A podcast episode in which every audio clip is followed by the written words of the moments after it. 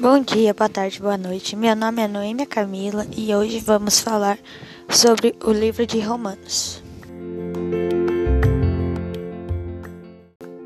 Bom, nesse livro, o, o apóstolo Paulo ele está falando sobre um conflito que foi gerado entre os judeus messiânicos e os gentios.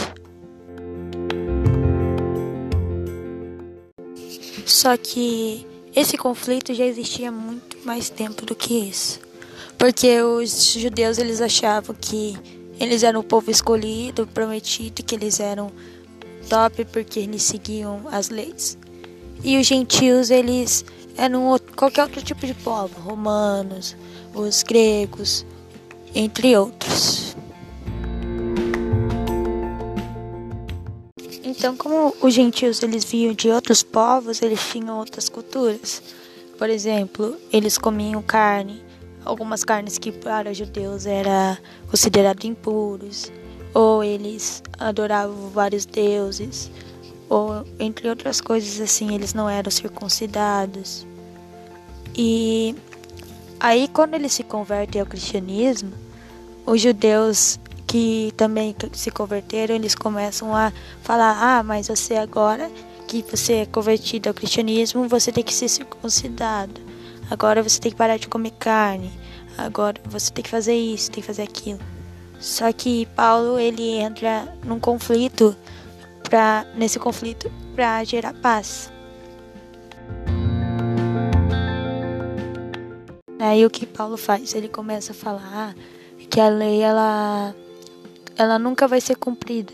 Então, se você quer ser julgado pela lei, você pode ser, só que você, ao mesmo tempo que você faz aquilo, você já está condenado.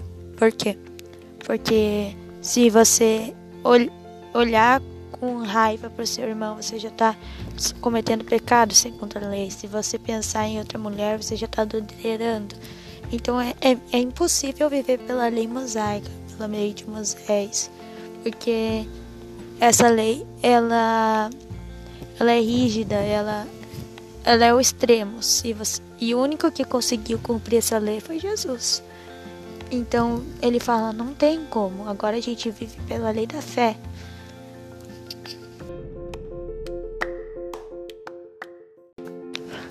E começa com a lei da fé. Mas o que é a lei da fé? A lei da fé é quando você começa a acreditar em Jesus. E quando você acredita nisso, você para de viver pela sua própria força, tentando alcançar o céu. E você entende que através dele você alcança o céu. Então, é, a lei da fé, para mim, ela é tipo o caminho do GPS.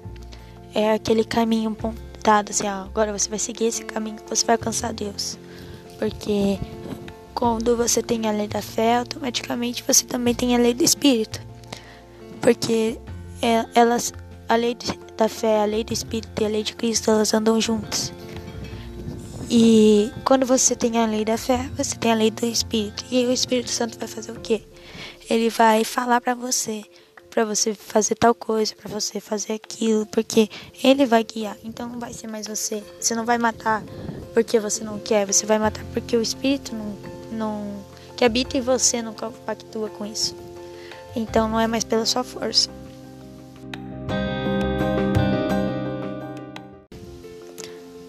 Aí, voltando àquele exemplo, seria a lei da fé é o caminho do GPS e a lei do Espírito Santo, ela é aquela voz que fala vire à direita. E e ela vai te guiando pelo caminho. E daí ela entra a lei de Cristo. A lei de Cristo é você entender sua identidade como filho. É você entender que você agora é filho do Abba. Você é filhinho do Pai. Você pode pedir as coisas e ele. E tudo é seu. Tudo é sua, sua herança. Só que se tudo é meu e tal, eu, eu só tenho que tomar posse dessa herança. E o Thales ele usa um exemplo muito legal na aula dele, que ele fala assim: "Ah, quando você é criança ou, ou adolescente, você não pensa assim: ah, é, eu vou pedir essa batata frita é, e vou pegar ali passar o cartão do meu pai e, e vou pensar ah, no, na renda familiar ou ah, se isso vai dar, se isso vai tipo é, fazer mal para minha família no sentido econômico e tal. Por quê? Porque você tem a plena confiança que seu pai ele vai suprir a sua necessidade. Só que quando você cresce e começa a trabalhar, você deixa de comprar coisas, porque senão você não vai poder comprar outras coisas. E daí você para de ser dependente. Só que trazendo isso pro Espírito Santo, ele fala assim: a gente, com Deus, a gente nunca vai precisar dele, é, ajudar ele para trazer vida. A gente vai ter isso pro, pra sempre. Então, tipo, eu, eu, eu posso tudo nele. E ele, eu, eu, eu dependo dele e ele me dá e eu não vou me preocupar se aquilo vai gerar vida ou não, porque o Espírito Santo que habita em mim, ele já vai estar tá fazendo isso. Então, eu, eu vou trazer pra, é, vou trazer Speak Life para as pessoas, não me preocupando se ah, aquilo ali é, é do Espírito Santo não, porque o Espírito Santo habita em mim, então se me deu uma vontade de abraçar alguém, se me deu uma vontade de falar uma palavra para alguém, aquilo é tão natural que que vai sair de mim tão fácil que não vai ser um esforço meu, não vai ser um mérito meu, vai ser sempre o um mérito do Espírito.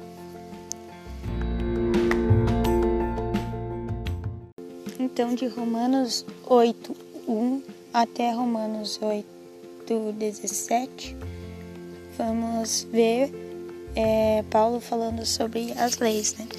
Aí eu vou ler aqui rapidinho.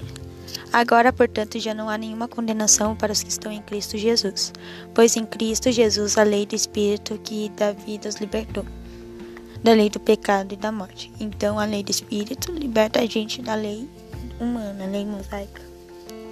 A lei não era capaz de nos salvar por causa da fraqueza da nossa natureza humana. Então, nós nunca somos, vamos ser salvos pela lei de Moisés, porque nós temos uma natureza humana que é pecaminosa.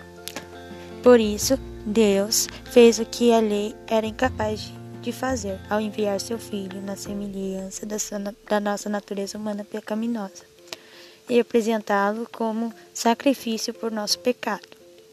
Então Deus ele envia Jesus para cumprir a lei. Com isso, declarou o fim do domínio do pecado sobre nós, de modo que agora não seguimos mais a nossa natureza humana, mas sim a do Espírito possamos cumprir as juntas exigências da lei. Então agora nós não temos mais uma natureza pecaminosa, nós temos uma natureza que ela é perfeita, a natureza do Espírito. E ela faz com que a gente cumpra as exigências da lei, a lei do Espírito. Aquelas, aqueles que são dominados pela natureza humana pensam em coisas da natureza humana, mas os que são controlados pelo Espírito pensam em coisas que agradam o Espírito. Então, quando a gente é guiado pela nossa natureza humana, a gente vai. A gente não quer dizer que a gente vai se fazer sempre o que é errado. Por exemplo, uma pessoa que não é cristã, ela segue uma natureza que ela que é humana. Ela vai ali, ela vai errar, ela vai fazer o certo. É, não quer dizer que todo mundo que não é cristão, por exemplo, está na cadeia porque cometeu um crime. Quer dizer que essa pessoa vai ser julgada pela, pela lei dela. Só que ela é impossível ela cumprir toda essa lei. Então, é por isso que ela está condenada. Mas a pessoa que ela é controlada pelo espírito, ela pensa em coisas do espírito. Então, ela vai ser, por mais que ela cometa erros ainda, ela vai ser guiada ao espírito sempre ser uma pessoa melhor. E o Espírito Santo e Cristo, ele já perdoou os nossos pecados. Então, a gente já está perdoado pelos erros que a gente já vai que a gente vai cometer e que a gente já cometeu.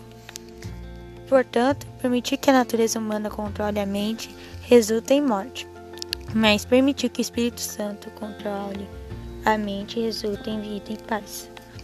Pois a mentalidade da natureza humana é sempre inimiga de Deus. Nunca obedeceu às leis de Deus e nunca obedecerá. Então aqui Paulo ele ressalta: você nunca vai conseguir obedecer à lei. Por isso, aqueles que estão sob o domínio de sua natureza humana não podem agradar a Deus. Vocês, porém, são controlados pela natureza humana, mas pelo Espírito. Vocês, porém, não são controlados pela natureza humana, mas pelo Espírito, se de fato o Espírito de Deus habita em vocês. Então ele fala: vocês já já aceitaram Jesus como seu Salvador, vocês estão ali agora, vocês são guiados por esse Espírito, não pela lei. E se alguém não tem o Espírito de Cristo, a ele não pertence. Então, se a gente não tem o Espírito Santo, nós não somos de Jesus. Uma vez que o Espírito de Cristo habita em vocês, embora o corpo morra por causa do pecado, o Espírito, o Espírito lhes dá vida porque vocês foram declarados justos diante de Deus. Então, se a gente morrer, como nós temos o Espírito Santo, a gente já foi declarado justo perante Deus. Então a gente não vai morrer e, e pronto, acabou. A gente vai ter uma vida eterna. E se o Espírito de Deus que ressuscitou Jesus dos mortos habita em vocês, o Deus que ressuscitou Cristo Jesus dos mortos dará vida a seu corpo mortal por meio desse Espírito que habita em vocês. Portanto, irmãos, vocês não têm de fazer o que a, o que a sua natureza humana lhes pede, porque já porque se viverem de, de acordo com as exigências dela morrerão. Se contudo pelo poder do Espírito fizerem morrer as obras do corpo, viverão porque todos que são guiados pelo Espírito são filhos de Deus. Então, se a gente é guiado pelo Espírito, nós somos filhos de Deus. Pois vocês não receberam o Espírito que os torne de novo escravos medrosos, mas sim o Espírito de Deus que os adotou como seus próprios filhos. Então, quando nós somos guiados pela nossa natureza, a gente é escravo. A gente é escravo, a gente tem medo, porque nós nunca vamos ser perfeitos, então aquilo vai dar medo de um Deus assim que uma hora vai mandar para o céu, outra hora vai mandar para o inferno porque a gente errou. Mas quando a gente tem o Espírito de Deus e a gente entende que nós somos filhos, nós não temos mais medo, porque Ele vai continuar nos amando mesmo que a gente errar. Por exemplo, se você tem um filho e ele vai lá e, e quebra o seu perfume não vai ter problema com isso, porque você vai continuar o amando você não vai expulsar ele de casa e falar, pronto, você quebrou meu perfume preferido, agora você vai e se vir. Não, você vai não faça isso, porque esse perfume é assim, ele é caro, mas eu continuo te amando, mesmo você tendo quebrado meu perfume. É, agora nós o chamamos de Abba Pai, ou seja, paizinho. Pois o seu espírito confia, pois o seu espírito confirma a nosso espírito, que somos filhos de Deus. Se somos seus filhos, então somos seus herdeiros e, portanto, co-herdeiros com Cristo. Se de fato participamos do seu sofrimento, participamos também da sua glória. Então, se a gente participa da glória de Cristo, nós. A gente participa do sofrimento de Cristo, que foi entender que Ele morreu por nós, que Ele sofreu, que Ele levou nossas dores. Agora a gente participa dessa glória, porque Ele ressuscitou. E se a gente crê que Ele ressuscitou, agora nós somos muito mais do que filhos, do que, do que pessoas, do que criaturas. A gente é muito mais que isso, a gente é filho de Deus.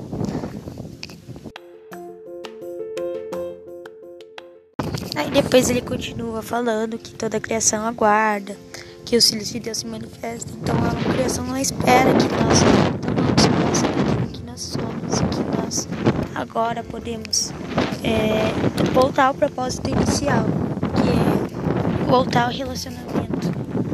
Então quando a gente pega Adão e Eva e a queda, eles, eles param de ter um relacionamento com Deus, eles perdem o propósito inicial. Só que agora Deus ele, ele nos coloca nesse posicionamento, ele coloca nós agora a fim de que nós finalmente tenhamos relacionamento com eles. E aí ele encerra o capítulo 8, que foi onde mais me chamou a atenção de todo o livro de Romanos. Daí, mais pra frente, ele vai falar: Ah, se ele vai resolver esse conflito, vai falar assim: Tipo, se você come carne e, e você. Isso escandaliza seu irmão, você não come a carne.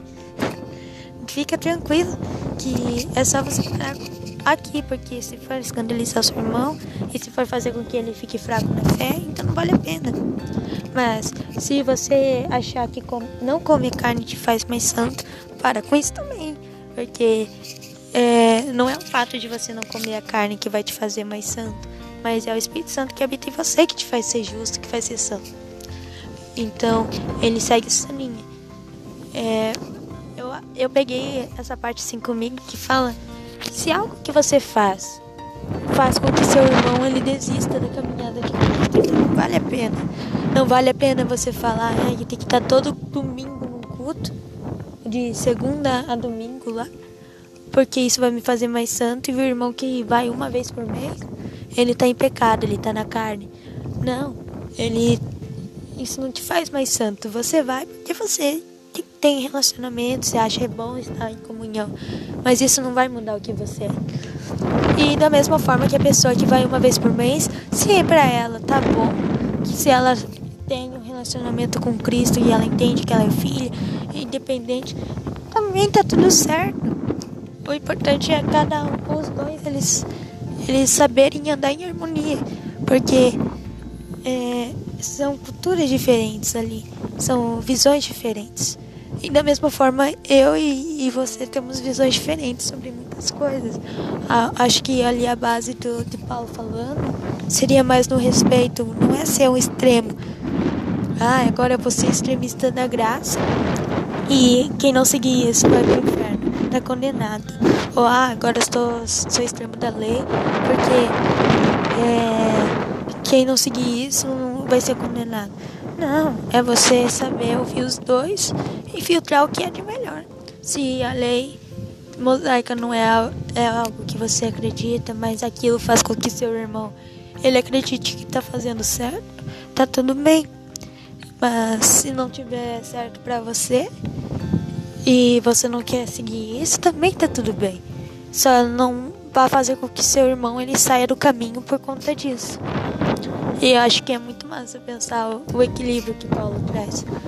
E, e, ele fala, e ele mostra, não é só isso, é algo muito além do que isso. Porque Cristo é muito além do que as minhas próprias forças. Quando eu entendo que não é mais pela força do meu braço, mas porque Cristo já fez tudo por mim, agora eu, eu só tenho que usufruir, usufruir disso. É, é algo muito além. É algo muito poderoso. E acho que essa foi, foi o ponto assim do livro de romanos que mais mexeu comigo. Ele vai falar muitas outras coisas além. Só que eu quis destacar o capítulo 8, porque acho que falta muito hoje em dia as pessoas entenderem isso. Falta muito entender que não é mais pela força do seu braço ou por gratidão. É mais pelo fato que eu faço, porque eu entendi que Cristo habita em mim, eu amo Cristo. E eu quero que outras pessoas entendam isso. Então eu vou fazer para que as pessoas elas vejam Cristo em mim e elas queiram isso para elas fazerem também para que Cristo seja manifestado. Toda a glória não seja eu, não seja ninguém, mas que seja Cristo que habita em mim. E é isso. Esse foi meu trabalho. E espero que tenha tocado o coração de quem está ouvindo.